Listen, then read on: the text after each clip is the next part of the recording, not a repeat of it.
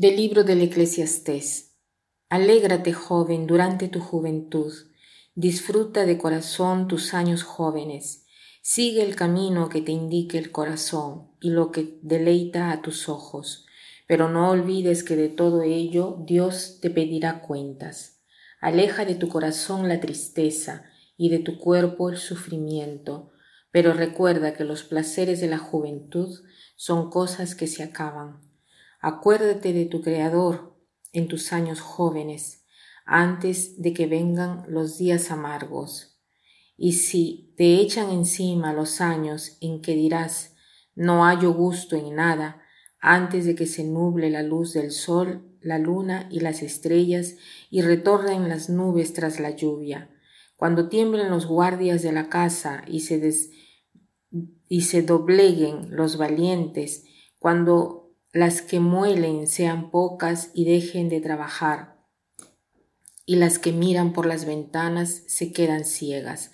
Cuando las puertas de la calle se cierren y se apague el ruido del molino, cuando enmudezca el canto de las aves y cesen todas las canciones, cuando den miedo las alturas y los peligros del camino, cuando florezca el almendro y se arrastre la langosta. Y no de gusto la alcaparra, porque el hombre se va a su eterna morada y circulan por la calle los dolientes. Antes de que se rompa el cordón de plata, antes de que se quiebre la lámpara de oro, antes de que se haga añicos el cántaro junto a la fuente, antes de que se caiga la polea dentro del pozo, antes de que el polvo vuelva a la tierra a lo que era y el espíritu vuelva a Dios que es quien lo ha dado, todas las cosas, absolutamente todas, dice Coelet, son vana ilusión. Nos encontramos casi al final del libro del Eclesiastés.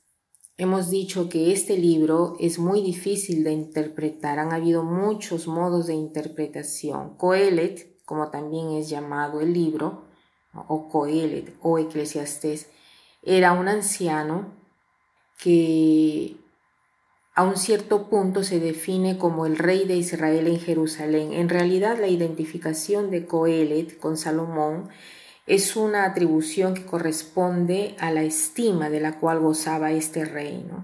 Entonces muchos se hacían llamar como si fueran el rey Salomón para decir que eh, la sabiduría ¿no? Eh, la tenía él, ¿no? de la sabiduría que había en él. Coelet o Eclesiastés pone en guardia a los jóvenes y dice que sí, que gocen de la vida, pero que no se olviden de su creador, ¿no? ¿Qué cosa quiere decir hacer ver a los jóvenes? Que la vida es bella, pero es también un soplo, y si tú piensas tanto a las cosas superfluas, no puedes encontrar el gozo, la alegría. Coelet es el libro, el clásico libro que, aunque no dé una respuesta precisa, un contenido preciso en cuanto a la revelación, de todas maneras nos direcciona hacia lo trascendente.